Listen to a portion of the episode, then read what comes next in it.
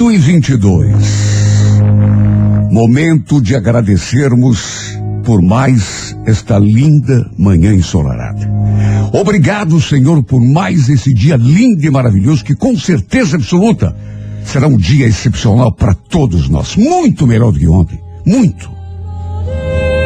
Aqueles que já acordam derrotados, talvez até por terem adormecido na companhia de uma preocupação, um medo.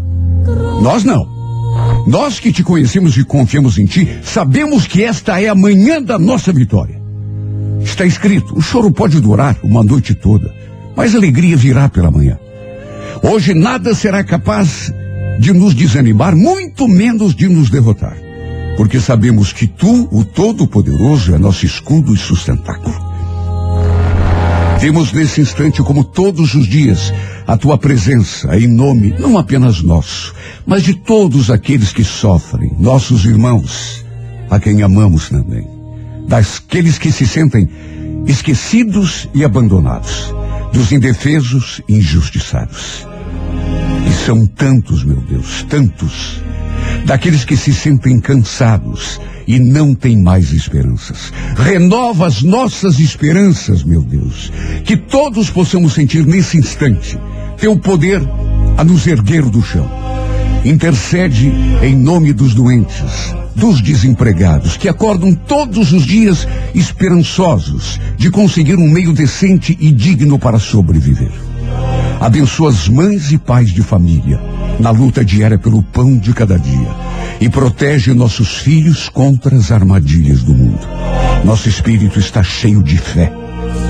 Porque sabemos que quando confiamos em Ti, milagres acontecem. Por mais assustadoras que pareçam as dificuldades, sabemos que estás a nosso lado segurando a nossa mão. E quando estás a nosso lado, Senhor, quem ousa estar contra nós? Está escrito: dez mil poderão cair à nossa direita, mais mil à nossa esquerda, mas nós não seremos atingidos. Hoje, por toda a eternidade, o Senhor é nosso pastor e nada nos faltará. O Senhor é nosso pastor e nada nos faltará. Abençoa nossa quarta-feira. Faz deste Senhor o melhor dia da nossa vida, o marco da nossa vitória.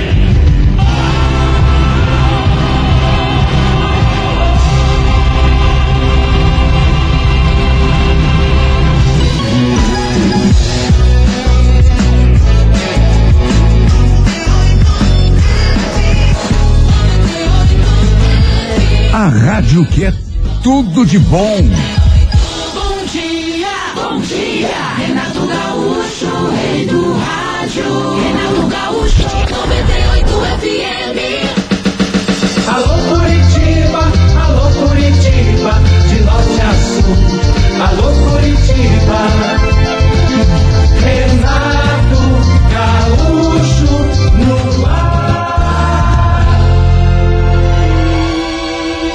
Começa agora o momento de maior emoção no rádio. 98 FM apresenta A Música da Minha Vida com Renato Gaúcho. Quando eu estou aqui, eu vivo esse momento lindo. Ontem começamos a contar a história de Júlia e Matias. Fazendo uma breve retrospectiva, Júlia e Matias se conhecem e imediatamente se apaixonam. Tempos depois, ao voltar da praia, um dia antes do combinado, por insistência de Júlia, sua família se envolve num acidente na estrada, do qual apenas ela sai viva. Seu pai e sua mãe não resistem aos ferimentos e morrem. Por ter provocado a antecipação da viagem de volta, Júlia se convence de que foi a culpada pela morte dos pais e cai em depressão. E é então que Matias tem a chance de demonstrar todo o seu amor e dedicação, cuidando e consolando a noiva. Tempos depois, ele sugere que os dois se casem antes do que haviam planejado, até por conta da mudança radical na vida de Júlia, provocada pelo acidente. Eles se casam, embora apenas no cartório, até que tempos depois ela engravida. Tudo corre bem, Até que por volta do terceiro mês de gestação, Júlia começa a sentir dores terríveis no abdômen e acaba sendo encaminhada ao hospital, onde desmaia ou é sedada, ela não consegue lembrar. Quando acorda, seu marido está a seu lado, no quarto, segurando a sua mão. E quando ela pergunta pelo bebê, é a partir daí que retomamos a narrativa.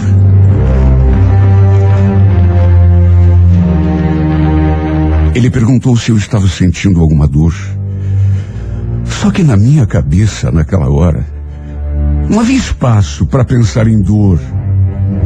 Eu só queria saber de uma coisa: como estava o meu filho. Passei a mão assim na minha barriga e insisti,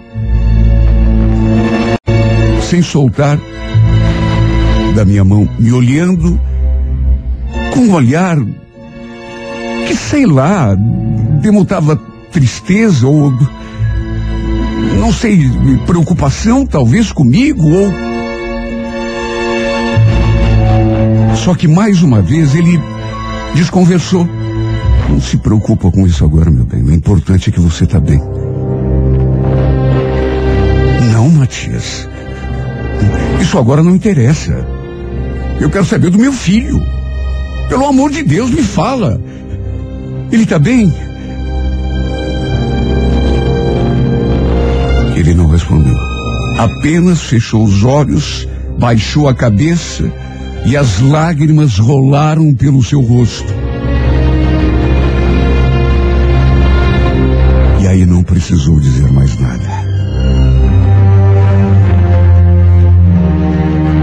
Não foi preciso ele responder em palavras. Eu já sabia que tinha perdido meu filho. Olha, eu me senti como se um buraco tivesse sido aberto sob os meus pés. Tudo ficou negro diante de mim. Aquilo não podia estar acontecendo, não podia. Só podia ser um pesadelo. Depois de todo o sofrimento que eu tinha passado com a perda dos meus pais, por minha culpa. Porque eu os convenci a antecipar aquela maldita viagem. Agora, meu filho, por que, meu Deus? Por quê? O que será que eu tinha feito de tão medonho para merecer aquele sofrimento? Meu coração já estava despedaçado por aquele sentimento de culpa que não me dava trégua. E agora, notícia de que tinha perdido meu filho. Olha, juro, eu me sentia a mais desgraçada das mulheres. A pior das criaturas. E mesmo meu marido tentando me consolar. Eu não estava preparada para mais aquele golpe. Nada me tirava da cabeça que mais uma vez a culpa era minha. Mais do que isso, acho que a perda do meu filho era um castigo por eu ter provocado a morte dos meus pais. Mais uma vez minha vida virou pelo avesso. Eu olhava para o rosto do meu marido, desconsolado, sem saber o que fazer para me levantar do chão mais uma vez e me sentia ainda pior. Porque se ele estava sofrendo, mais uma vez a culpa era minha. Além de ter sido responsável pela morte dos meus pais, agora ainda carregava mais aquele remorso, a perda do nosso filho. Eu só sabia fazer aquela pergunta. Por que, meu Deus, não me levaste também, em vez de me deixar aqui morrendo em vida de tanta culpa?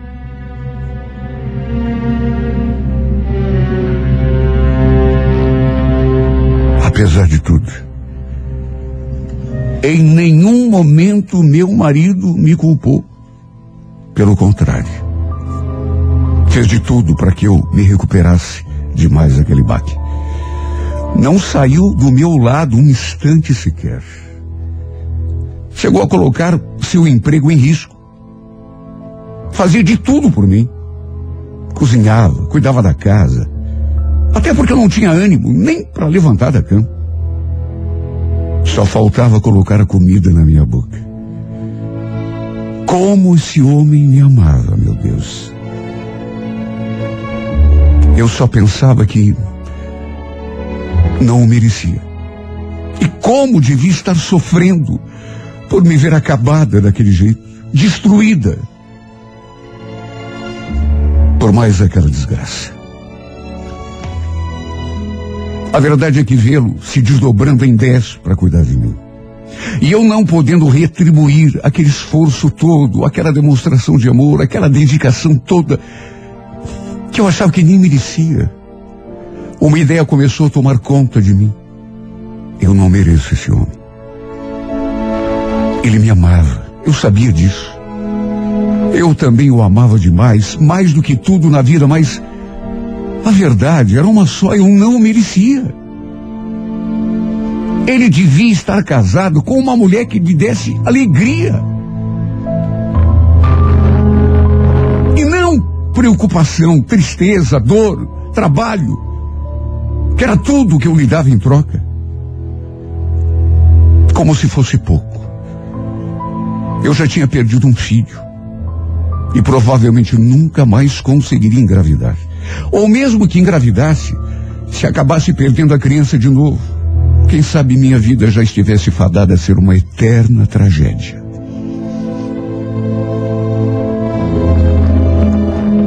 E aquele pensamento começou a tomar conta de mim. Eu não tinha o direito de carregar aquele homem junto por abismo. Esse era o meu destino, não era o dele. Eu queria que ele fosse feliz. Não um eterno frustrado do meu lado. Em vez de viver a própria vida, ele estava desperdiçando o seu tempo comigo. A verdade é que aquela minha amargura tinha tornado a nossa vida, o nosso casamento, um inferno. Ele nunca reclamou de nada. Ao contrário, fazia de tudo para me animar, me consolar. Mas eu comecei a me dar conta de que não merecia aquela atenção. E aquela ideia fixa começou a martelar na minha cabeça. Ele merece alguém melhor do que eu. Do meu lado, ele nunca vai conseguir ser feliz. Por mais que o ame, jamais vou conseguir retribuir tudo que ele me dá, atenção, a dedicação. Jamais vou conseguir fazê-lo feliz do jeito que ele merece. Por mais tolo que pudesse ser esse meu pensamento, deixá-lo livre para que ele pudesse conhecer outra mulher que fosse melhor do que eu. Que fosse capaz de retribuir todo o amor que ele me dedicava. Começou a me parecer a atitude mais digna que eu poderia tomar. E o pior é que esse pensamento só me fazia afundar numa depressão ainda maior. Um dia cheguei a conversar com ele sobre isso. Depois insisti, um outro dia, mas ele sempre dizia a mesma coisa. Não fala isso nem de brincadeira, Júlia. Eu te amo. Não saberia viver longe de você. Para mim, você é a melhor mulher desse mundo. Nenhuma outra seria capaz de me fazer feliz, só você. Mas que feliz, Matias. Você por acaso é feliz? E se eu nunca mais puder te dar um filho?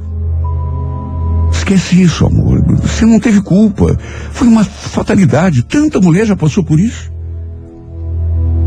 Depois conseguiram engravidar de novo? Ah, como eu queria me convencer de que ele estava com a razão. Olha, não sei de onde tirei forças para voltar a trabalhar. E até com a minha amiga lá da firma, eu só sabia falar disso. Ela também achava que eu devia tirar aquela culpa da cabeça. Me dava conselhos, tentava me animar, só que mesmo assim, a ideia fixa de separação não me dava sossego. Eu não merecia aquele homem. E ele também não merecia estar do meu lado. Uma pessoa frustrada e fracassada como eu. Eu sabia que junto de mim, Ele jamais conseguiria ser feliz do jeito que merecia. Então a única saída, digna, era deixá-lo livre. Para que ele pudesse encontrar uma pessoa melhor do que eu. Eu não queria ser um peso para esse homem o resto da vida. Meu Deus, se eu amava, a minha única preocupação devia ser com a felicidade dele. E eu só sabia fazer infeliz. Até que de tanto eu insistir, a Marília me passou um telefone de um advogado, amigo dela, que cuidava de dessas questões de separação e um dia marquei uma consulta.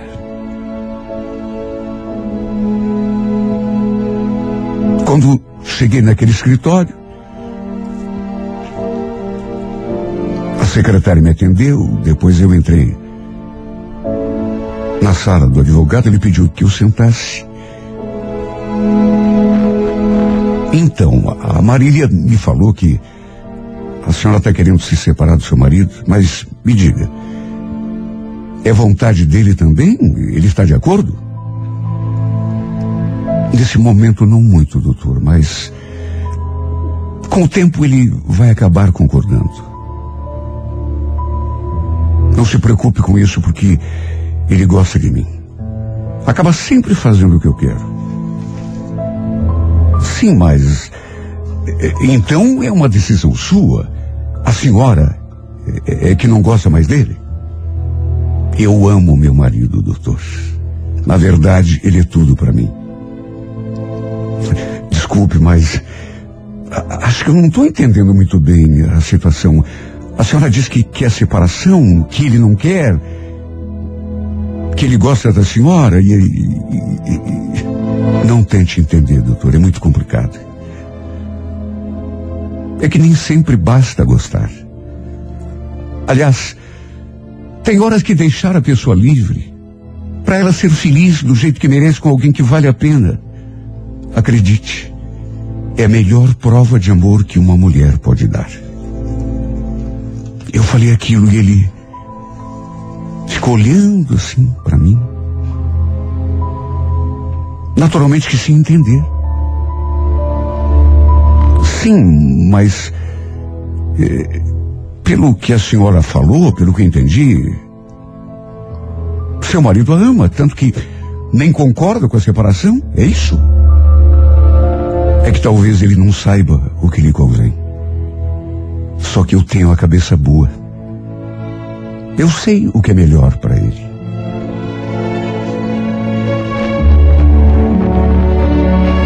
Naturalmente que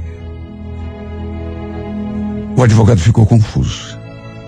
Até porque, vamos convir, para quem não soubesse o que já tínhamos passado, tudo o que tinha acontecido na minha vida, não conhecesse os meus motivos, claro que parecia loucura o que eu estava propondo, dizendo. Depois de alguns segundos, acho que ele desistiu de entender e, e só falou aquilo. Bom, se a senhora acha que essa é a melhor solução, podemos então marcar uma nova reunião para a semana que vem, quarta-feira. A gente junta os documentos necessários. Eu faço uma listinha para a senhora.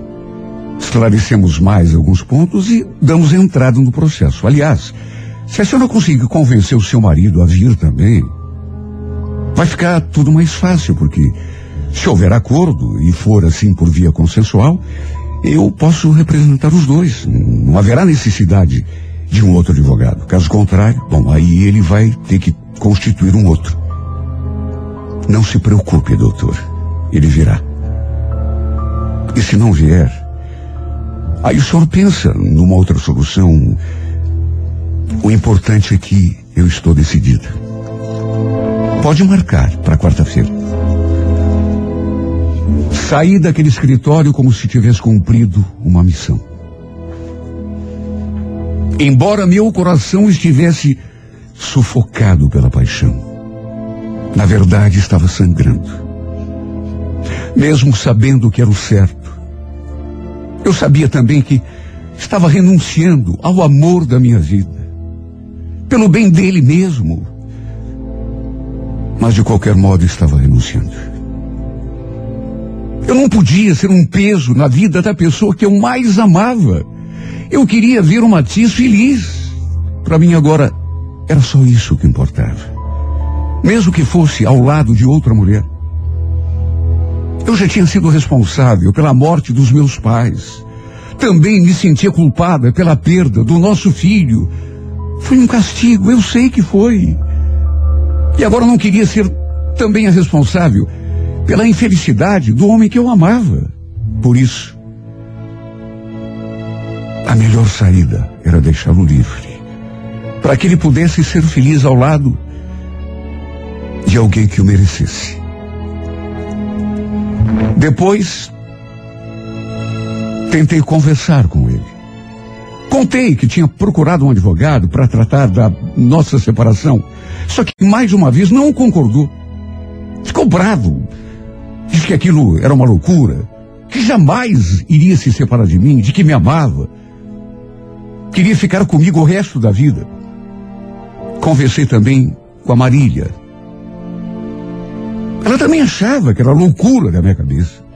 Tentou me convencer de que eu não tinha culpa de nada, mais uma vez que, que eu era uma pessoa do bem, amada demais. E que meu marido também não merecia mais aquele castigo que era a separação. Ela achava, como aliás todo mundo achava, que o destino é que tinha provocado as circunstâncias desastrosas da minha vida, que eu não devia me punir. Até porque eu fazer isso estava, na verdade, punindo também o meu marido, que me amava mais do que tudo. Para quem a nossa separação, isto sim, seria mais um castigo. Era tanta gente falando na minha cabeça. O advogado, a Marília. Fiquei insegura quando ela me falou aquelas coisas todas. E afinal de contas, não é fácil renunciar à pessoa que a gente ama. Embora fosse por amá-lo demais, que eu queria que esse, ele conseguisse ser feliz. E o único jeito era deixá-lo livre, para que ele pudesse encontrar a felicidade que merecia, já que eu era um caso perdido. Minha vida já era um desastre. E eu não queria acabar com a vida dele também. Mais uma vez, tentei conversar com ele sobre a separação. Porém, uma vez mais, não consegui convencê-lo. Nem bem comecei a falar. E ele já me abraçou e suplicou que eu tirasse aquela ideia da cabeça. Só Deus sabe o peso nas minhas costas. No entanto, no dia da visita ao advogado, levantei da cama decidida. Era para o meu marido ter ido junto, mas como ele não concordava, acabei indo sozinha mesmo. Expliquei a situação para o advogado. Contei que o Matias continuava não aceitando a separação, mas que eu já tinha tomado a decisão e queria que ele corresse com os papéis. Por mais estúpida que pudesse parecer aquela minha postura, eu sabia que era a melhor coisa a ser feita pelo próprio bem do meu marido. Eu tinha certeza de que um dia ele ainda ia me agradecer. Só que de repente o doutor Ramiro me fez aquela pergunta assim de supetão. Me diga uma coisa, dona Júlia. Porque até agora eu não consegui entender. A senhora quer se separar do seu marido exatamente por quê? Qual o motivo? Sabe, aquela pergunta me pegou tão de surpresa. Eu sabia o motivo, eu sabia o porquê, mas era tão difícil explicar. E mesmo que eu explicasse e ele entendesse, que importava isso? Era o que eu queria. E ele sendo advogado, tinha de fazer o seu trabalho, entendendo ou não, de qualquer modo. Sei lá por quê. Comecei a me explicar. tentei justificar aquela minha decisão, mas ele só sabia dar contra. Sabe a coisa mais esquisita do mundo? Eu nunca imaginei que um advogado fosse. Até que pelas tantas, ele me interrompeu. E me disse uma frase que eu fiquei olhando para a cara dele sem entender. Olha, senhora, me desculpe. Mas eu não consigo encontrar nenhuma razão para essa separação. De modo que. Me desculpe, dona Júlia, mas eu não posso representá-la. Não pode? Mas como assim, doutor? O senhor é advogado. Não pode se recusar a defender minha causa. De mais a mais, eu conheço os meus motivos e sei que vai ser melhor para o meu marido também. Bom, isso só tem uma pessoa no mundo que pode lhe responder. Por que é que a senhora não pergunta para ele?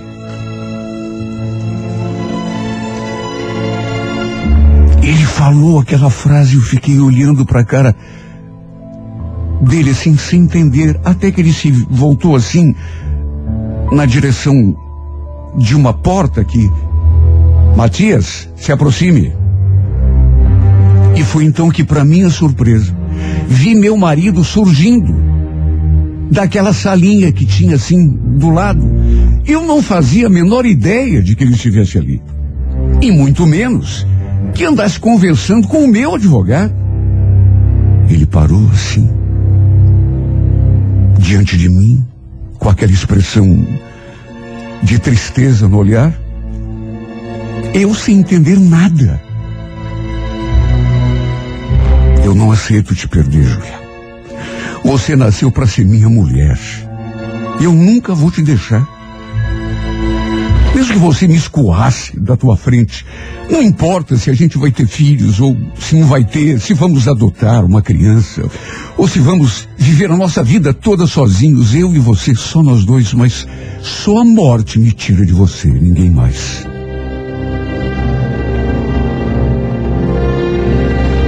E foi então que daquela mesma salinha, para minha surpresa ainda maior, eu vi saindo uma outra pessoa. Era Marília, minha amiga. Que tinha indicado o doutor Ramiro como advogado. Ela nem me deixou falar. Já foi me encarando e me intimando. Você não vai contar para o teu marido, Júlia? Nisso, o Matias me olhou assim, confuso, com aquela pergunta. Como assim? Contar o quê? Ele não sabia. Mas eu sabia muito bem ao que ela estava se referindo. Na verdade, só ela sabia, além de mim. Eu não tinha contado para ele. Até porque só havia tido a confirmação no dia anterior. E mesmo assim, nem era uma coisa assim oficial. Juro que eu não imaginei que a Marília fosse me colocar naquela situação. Sequer sabia que ele estava ali, naquele escritório, sem saída. E até porque cedo ou tarde eu teria de contar mesmo. Encarei meu marido e contei.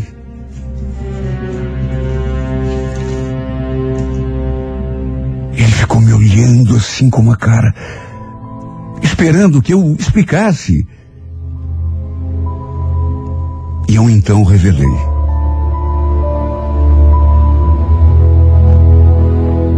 Eu tô grávida de novo, Matias. Descobri ontem. Grávida? Você tem certeza? Com certeza, sim, 100% não.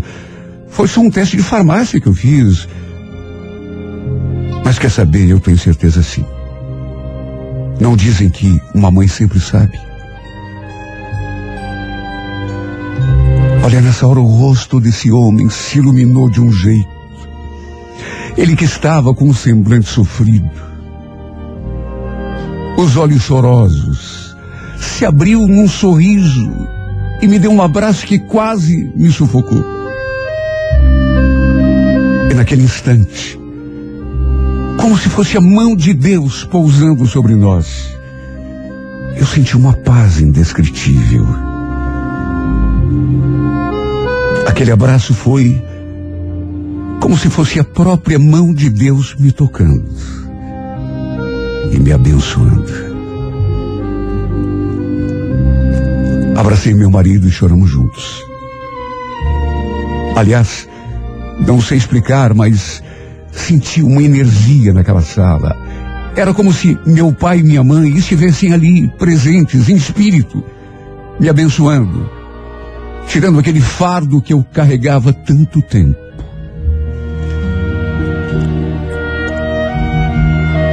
Saí daquele escritório de mãos dadas com meu marido.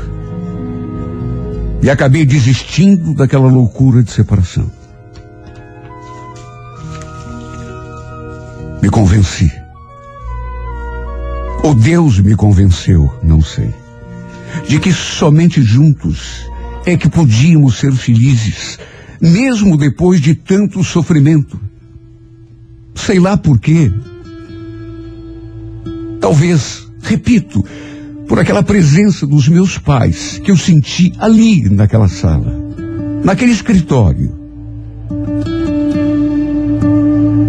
Mas sinto que finalmente vou conseguir ser feliz.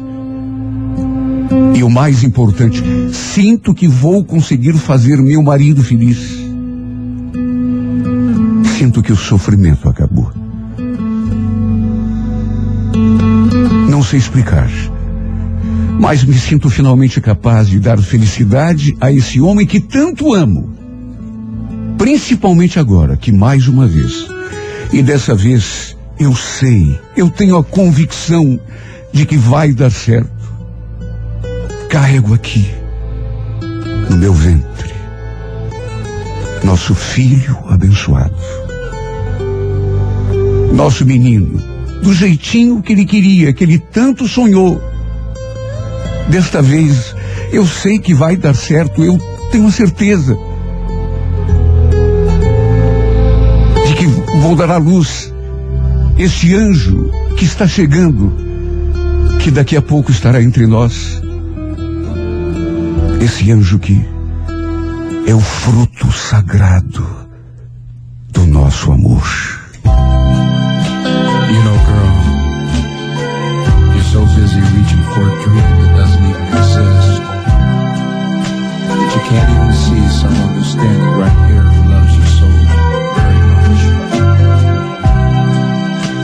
tried. Oh, I've tried. But I want you to still know this. All you got to do is reach out for me and I'll be there anytime you want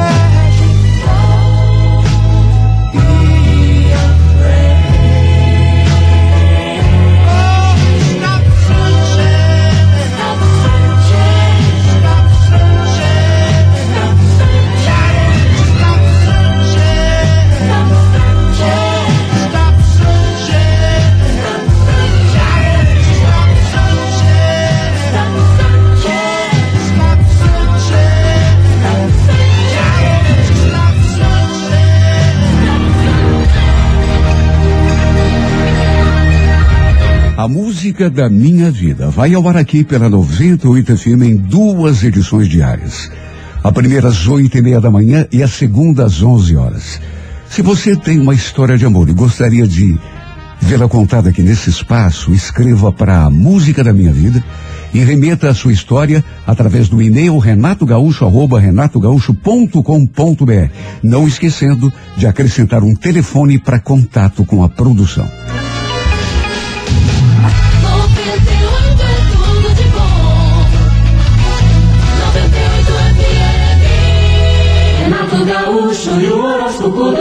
É, bom dia para você do signo de Áries. Ariane, olha, questões sérias ligadas à tua vida, à prática, assim, de uma forma geral, deverão ser tratadas agora com extrema objetividade, viu? Não se perca em atitudes estéreis, que não levam a nada. Faça tudo assim com objetividade. Do romance, Ariane, não tenha medo de ir com tudo à busca daquilo que você realmente quer, viu? É. Cor violeta, número 23, hora favorável, é, quatro da tarde. Bom dia para você de touro, taurino, taurina. Qualquer atraso ou obstáculo que porventura surgir para atrapalhar uma iniciativa tua, deve ser encarado com normalidade. Obstáculo nenhum é capaz de impedir a gente chegar onde a gente quer, né? Pode até atrapalhar um bocadinho, mas com insistência a gente chega lá. No romance, busque o que é melhor para você. Não se deixe trair pelo sentimentalismo exagerado. Core Verde, número 29, hora favorável, nove da noite. Bom dia para você de Gêmeos. Olha, Geminiano, não dramatize os acontecimentos e procure lidar com os problemas de uma forma adulta e realista. Nada de se deixar influenciar por circunstâncias ou mesmo pela oposição exercida por uma pessoa. A melhor maneira de superar esse tipo de coisa é você não aceitando provocações, né? Não tomar conhecimento eh, eh, de coisa ruim. No romance, não admita que nenhuma espécie de impedimento te faça desacreditar da felicidade. Nada como um dia depois do outro. A Coreia Amarela, número 31, hora 10 e meia da manhã. Bom dia para você de câncer. Olha, câncer, comece a desprezar coisas às quais você talvez venha dando assim muita importância e que na verdade não decidem a tua vida. Né? No romance, cuidado com influências externas. Você é adulto para decidir sozinho e com bom senso aquilo que mais te convém. A cor é número 48, horas seis da tarde. Bom dia para você de Leão. Leonino, Leonina, tenha cautela com oportunidades fáceis, tanto em relação à vida prática quanto à vida pessoal. Prefira manter o esforço concentrado numa única direção, porque ficar trocando de interesse muito seguido é causa de fracasso da gente ter foco, persistência. No romance, controle o impulso de ir atrás de chances duvidosas. Mantenha-se em segurança, Leão. Corredorada, número 42, horas sete da noite. Bom dia para você de Virgem. Virgem, analise com atenção a tua própria conduta e procure descobrir os verdadeiros motivos de você não obter o sucesso sonhado em relação a certos projetos. Por exemplo, você tem realmente sabido atacar tuas dificuldades e deficiências com energia? Isso é fundamental, sabia? No romance, não confunda precaução com medo. Ter cuidados não significa fugir e se esconder debaixo da cama. Core Violeta, número 55, hora favorável 10 da manhã. Bom dia para você de Libra. Olha, Libra, comece o dia tomando providências. Faça uma relação das coisas que estão te impedindo de conquistar aquilo que quer. Imagine meios reais de superar esses empecilhos. A gente tem que se ajudar, né, Libra? No romance, use a mesma filosofia. Tome decisões, à luta. Às vezes é preciso a gente tomar posição diante do outro ou de uma situação. Corebege, número 28, hora duas da tarde. Alô, escorpião, bom dia. Escorpião, adote uma linha de conduta que te faça considerar apenas os resultados, né? Não fique desperdiçando energia no meio do caminho aí, brigando, discutindo, atraindo oposição, dificuldade. Para quê? No romance, não seja tão extremista e duro com uma pessoa a ponto de talvez prejudicar a própria felicidade. A cor é vermelha, número 88, hora oito e meia da noite. Bom dia para você de Sagitário. Evite atritos e conflitos, controlando o impulso de falar tudo que vem à cabeça. Né? Claro que não é por maldade, mas Porque você nem sempre é, é, é, entende que as pessoas não estão preparadas para ouvir tudo o que a gente tem para falar, né? Por isso que é melhor às vezes a gente fechar o bico e deixar rolar. No romance Sagitário, discuta e argumente menos e busque ser feliz e proporcionar felicidade por outro, que é só o que interessa. Coreia Azul, número 51, hora onze e meia da manhã. Alô, você de Capricórnio. Capricórnio, não coloque tua sorte e o teu destino nas mãos de ninguém, viu? E também não se coloque na dependência de outras pessoas. Você pode ficar sempre esperando pelos outros, dependendo dos outros, não dá pedal. No romance, converse, se aproxime, em vez de se emburrar e fugir da raia. Né? Eh, conversando a gente acaba se entendendo. A Corevinho, número 92, hora nove e meia da noite. Alô, Aquário, bom dia. Aquariano, Aquariana, três coisas vão determinar o resultado das tuas iniciativas agora. Ó, primeiro tua capacidade de se comunicar. Né? Segundo, a tua teimosia, quer dizer, é bem teimosia, é persistência, né? E, acima de tudo, a consciência de que quando bota uma coisa na cabeça, né? Você acaba chegando lá, acaba conseguindo. No romance tem a sensibilidade para perceber do que está precisando uma determinada pessoa. Conquistar o coração de alguém começa exatamente por aí, né? A Core Bordeaux, número 41, hora três da tarde. Bom dia para você de peixes. Evite a intransigência em relação a uma pessoa ou uma eh, circunstância. Dificultar o entendimento, teimar, se magoar à toa. Tudo isso gera muito mais dificuldade do que propriamente benefício. No romance, peixes, não fique atraindo motivos para se magoar. Haja com realismo e, acima de tudo, maturidade. A cor é laranja, número 23, hora favorável, 11 da manhã. Bom dia! Bom dia! Bom dia! Da manhã 98. Alô Curitiba, alô Curitiba, de norte a sul. Alô Curitiba, Renato Gaúcho no ar. Começa agora o momento de maior emoção no rádio. 98 FM apresenta A Música da Minha Vida com Renato Gaúcho. Quando eu estou aqui, eu vivo esse momento lindo.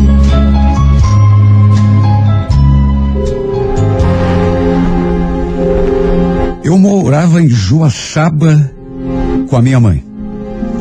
Meus pais eram separados já fazia mais de 10 anos. Meu pai, inclusive, tinha se mudado para Curitiba logo depois que se separou. E aí abriu um negócio. Fazia quase um ano que ele estava morando com outra mulher. Mas eu ainda não a conhecia. Só fui conhecê-la quando fui passar um final de semana com eles. E olha, a Vilma era uma mulher tão bacana. Me recebeu tão bem na sua casa. Foi nessa oportunidade, inclusive, que ela acabou me fazendo um convite. Eu tinha falado que eh, tinha adorado Curitiba, tinha vontade de um dia, quem sabe até morar nessa cidade maravilhosa. E ela então me disse assim: Olha, Fernanda, se você quiser, você pode vir morar aqui com a gente. As portas da nossa casa aqui estão abertas. Sabe, adorei aquela ideia. Meu pai também reforçou o convite, disse que por ele eu poderia ir numa boa. Desde que a minha mãe concordasse, porque ela não queria arranjar confusão com ela. Lembro que voltei lá para Joaçaba, toda empolgada, fazendo mil planos na minha cabeça. Mesmo assim, passei aquele resto de ano todo amadurecendo a ideia. A dona Vilma tinha uma filha, a Sandra, mas ela nem morava lá com eles, porque era casada. Tinha dois filhos pequenos, morava no terreno da casa da sogra. Nessa primeira oportunidade, nessa primeira vez que eu estive em Curitiba, acabei não conhecendo a Sandra e nem o Celso, marido dela. Na verdade, só fui conhecê-los depois que me mudei ali para casa deles. Sim, porque eu acabei aceitando o convite da Vilma e me mudei para Curitiba. Minha mãe não gostou muito, mas no fim acabou concordando, até porque sabia que seria melhor para mim.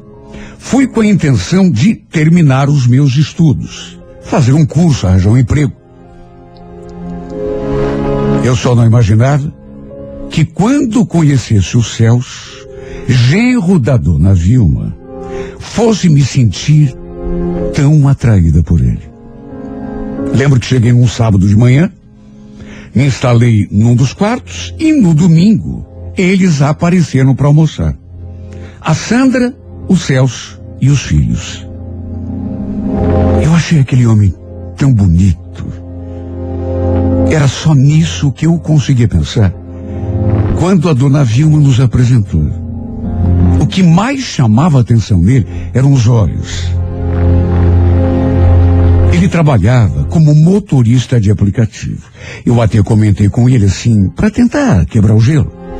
Poxa, que bom saber quando eu precisar fazer uma corrida, vou ligar direto para você.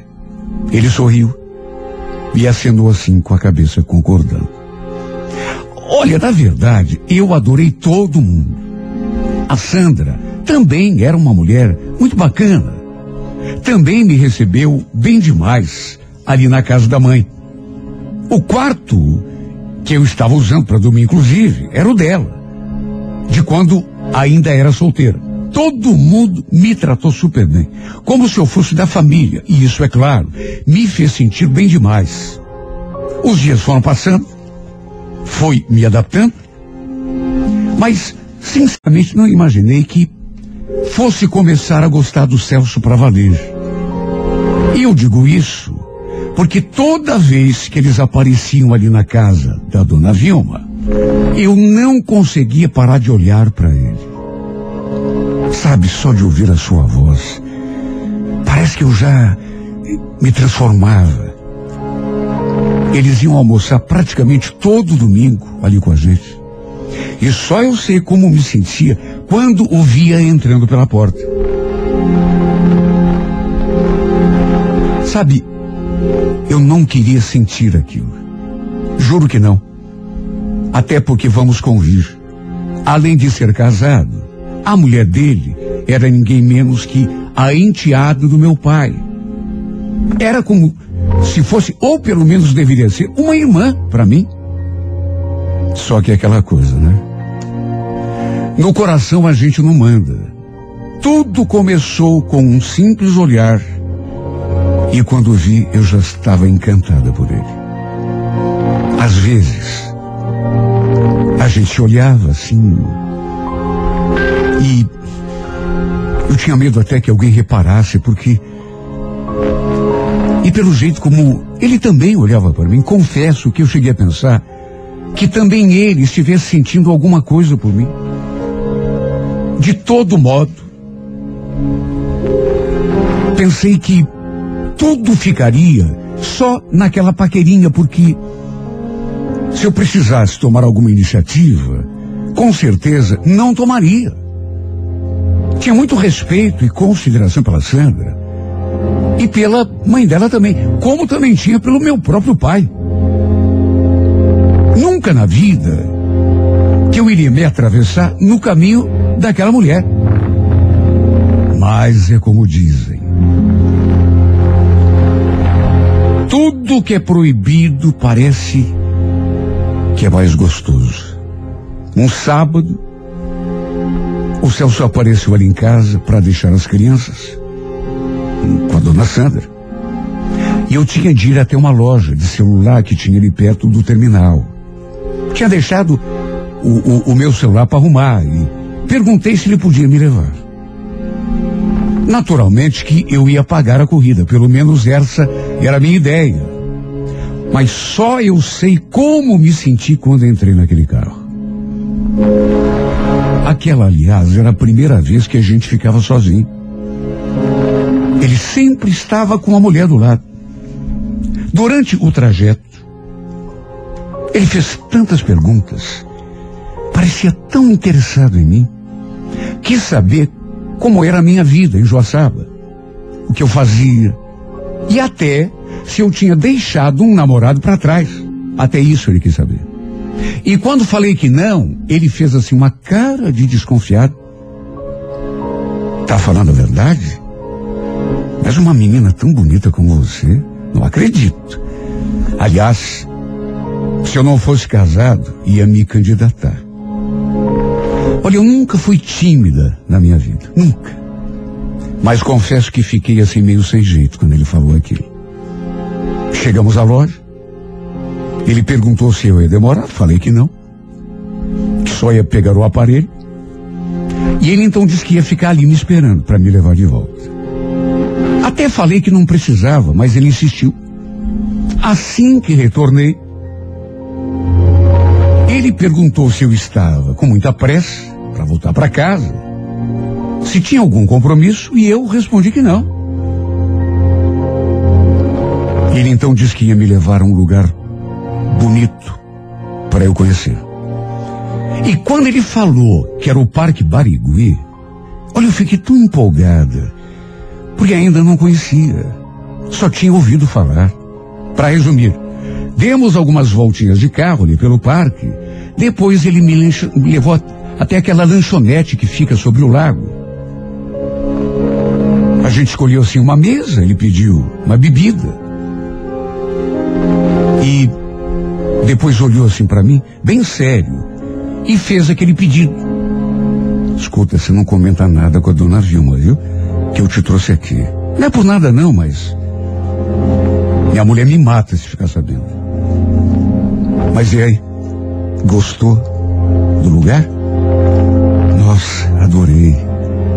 Sempre tive vontade de conhecer. Ouvi falar tanto e.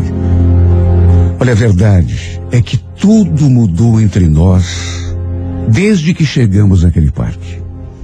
A gente não parava de se olhar um segundo sequer.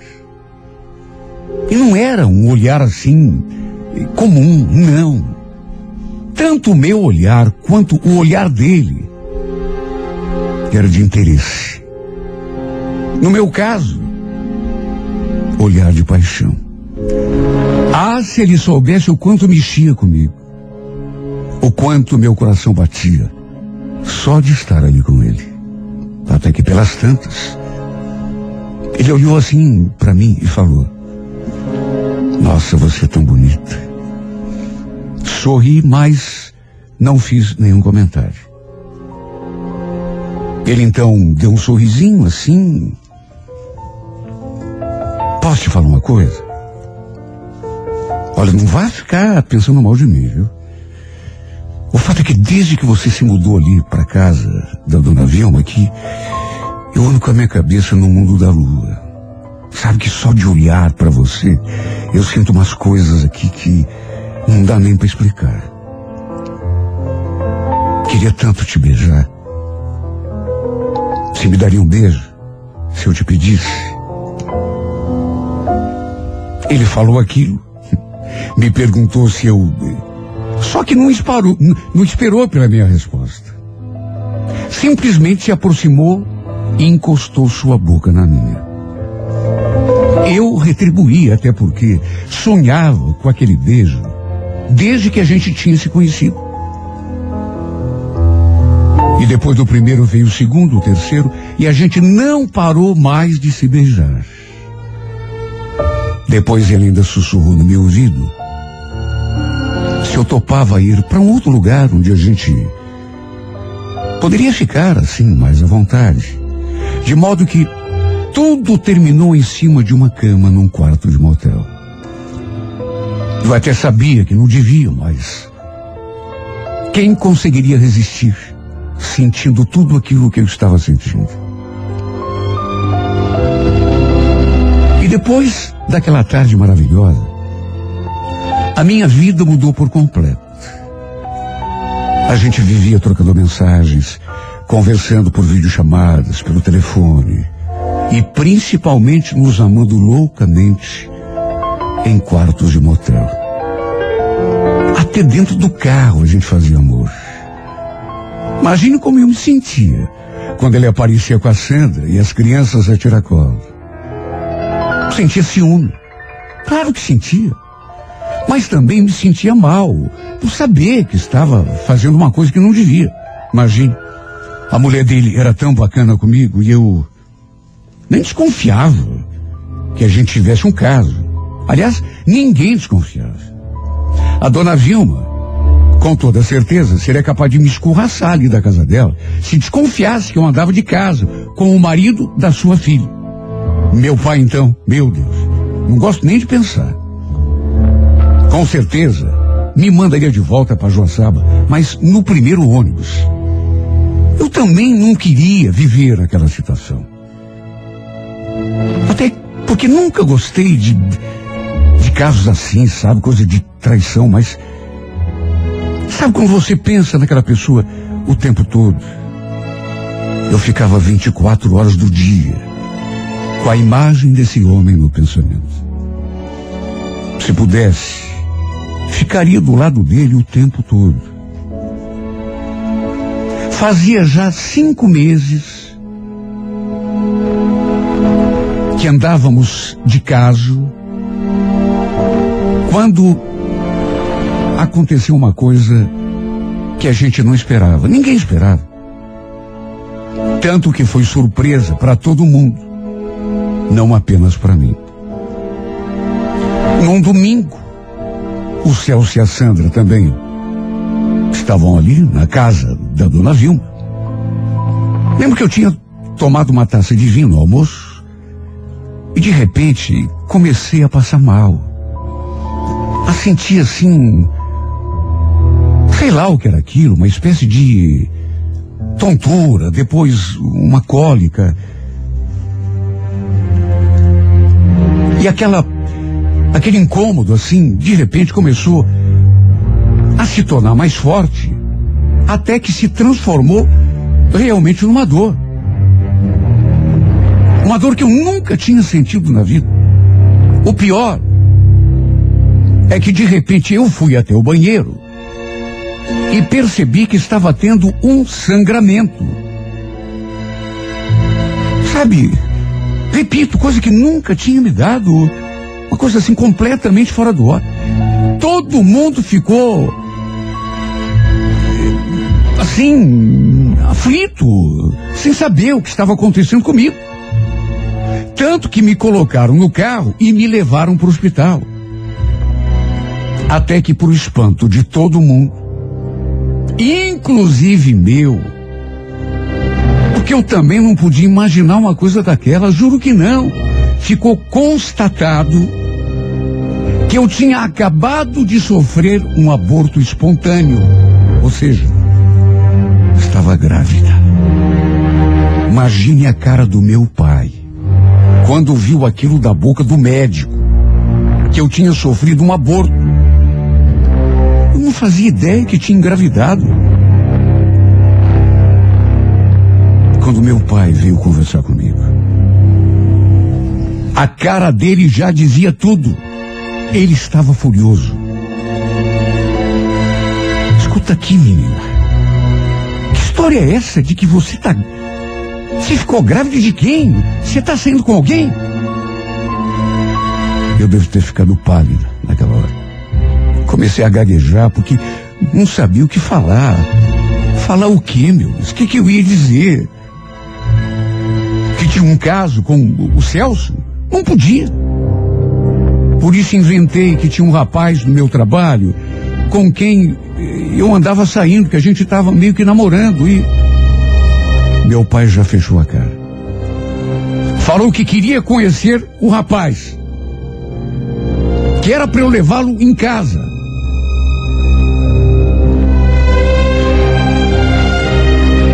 Pelo menos, depois de falar aquilo, ele ficou quieto. Pensei que a ladainha ia continuar, mas ele só ficou de cara amarrada e ficou na dele. Graças a Deus, ficou naquilo. Em casa, todo mundo já sabia o que tinha acontecido comigo. A minha gravidez deixou todo mundo espantado. Imagine, nem eu sabia. Na primeira oportunidade, chamei o Celso num canto para a gente conversar. Na verdade, de todos eles, ele era o mais surpreso. Senti até que ele estava bravo comigo. Tanto que, quando a gente se encontrou, nem um beijo ele me deu. Não perguntou se eu estava bem. Já chegou me intimando. Por que, que você parou de tomar o comprimido para não engravidar, Fernando? Mas não parei, Celso. Devo ter esquecido um dia. Pois é, mas por causa do seu esquecimento, você quase acabou complicando a minha vida. Ainda bem que você perdeu essa criança, né? Já pensou o bafafá que ia dar? Minha mulher nunca ia me perdoar. Aliás, por um lado, até foi bom porque a gente precisa terminar com isso, tá? Depois do que houve, principalmente, acho melhor a gente dar um tempo. Eu tô me arriscando demais. Não quero botar meu casamento em risco. Você tá terminando comigo, Celso, é isso? Ele nem respondeu. Até porque nem precisava resposta. Ele já tinha dito tudo. Não precisava dizer em palavras. Ele não queria saber de mim. Baixou os olhos. Depois me olhou assim em silêncio. Com aquela cara que na verdade já dizia tudo. Depois, simplesmente virou as costas, entrou no carro e se foi, me deixando ali sozinha no estacionamento daquele Era ali o nosso ponto de encontro. Mas infelizmente, foi a última vez que marcamos de nos encontrar. Porque ele acabou realmente se afastando de mim. E foi só assim que eu caí na real. Que eu me dei conta de que ele estava apenas passando o tempo comigo. O que, que eu esperava? Na verdade, eu estava me iludindo. Tudo bem que eu sabia que ele tinha uma esposa, tinha dois filhos, queria preservar o casamento, a família, tudo bem, mas eu achava que ele gostasse de mim pelo menos um pouco. Só que, se gostasse mesmo, não teria me jogado para escanteio daquele jeito. Eu também achei melhor não insistir. Até porque não queria me tornar uma chata. Na última tentativa que fiz, para a gente se ver de novo, ele me falou uma coisa que me deixou tão triste. Assim que atendeu o telefone, já foi falando. E de uma maneira assim, rude, meio agressiva.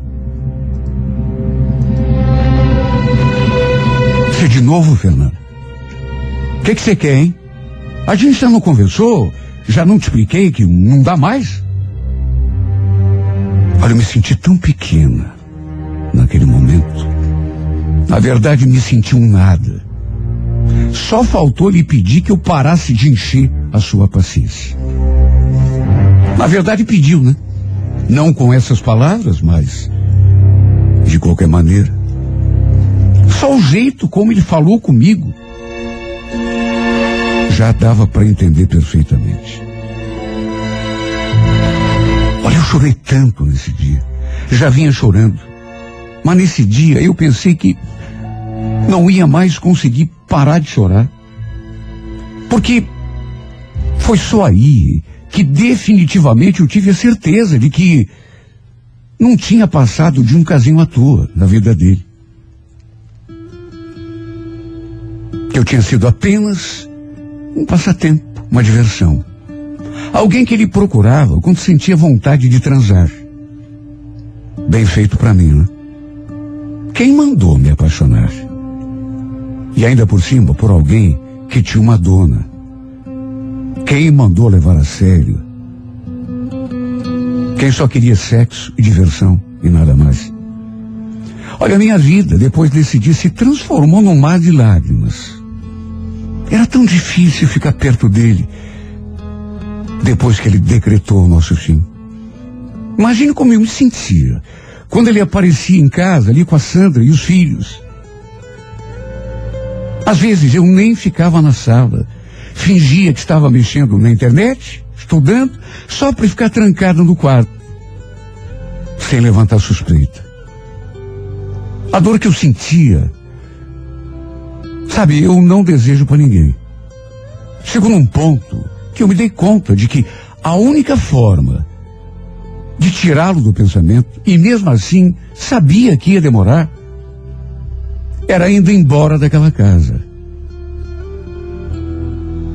É como dizem, o que os olhos não veem, o coração não sente. Foi por isso que decidi voltar aqui para Joaçaba. De onde escrevo essa carta? Não tinha outro jeito a não ser me afastar definitivamente. Aprendi a gostar desse programa no período em que morei aí em Curitiba. E depois que voltei aqui para Joaçaba, continuei ouvindo pela internet. Por isso resolvi contar a minha história. Pelo menos como forma de desabafar. Botar para fora tudo o que está entalado aqui na minha garganta. Mais de anos já se passou. Mas eu continuo prisioneira das lembranças. Na verdade, continuo apaixonada por esse homem. Por incrível que pareça, mesmo sem ter esperança nenhuma de que alguma coisa vá mudar, continuo apaixonada por ele, sentindo aqui no peito esse amor que parece que se instalou aqui no meu coração e não vai mais sair. Esse amor que, embora seja bonito, coisa mais linda que eu já senti, em contrapartida, não me traz felicidade, não me traz nada de bom. Pelo contrário, insiste em me machucar.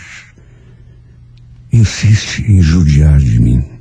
What's the time? Seems it's already morning. I see the sky, it's so beautiful and blue. The TV's on, but the only thing showing is a picture of you. Oh, I get up and make myself some coffee. Try to read a bit, but the story's too thin. I thank the Lord above, you're not here to see me in the shape I'm in.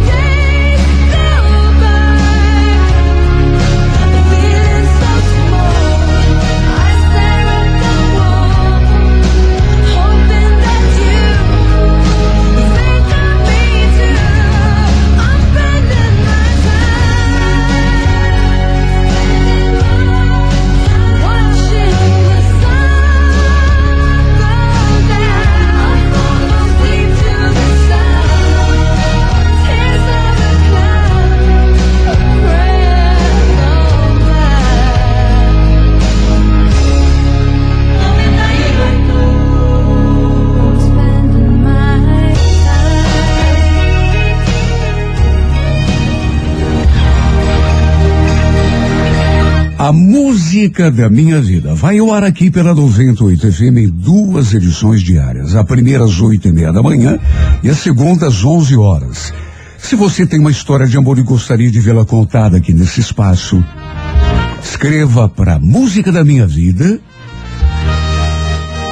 e, e envie a sua carta, sua história através do e-mail renatogaúcho.com.br. Sempre com o telefone para contato com a produção.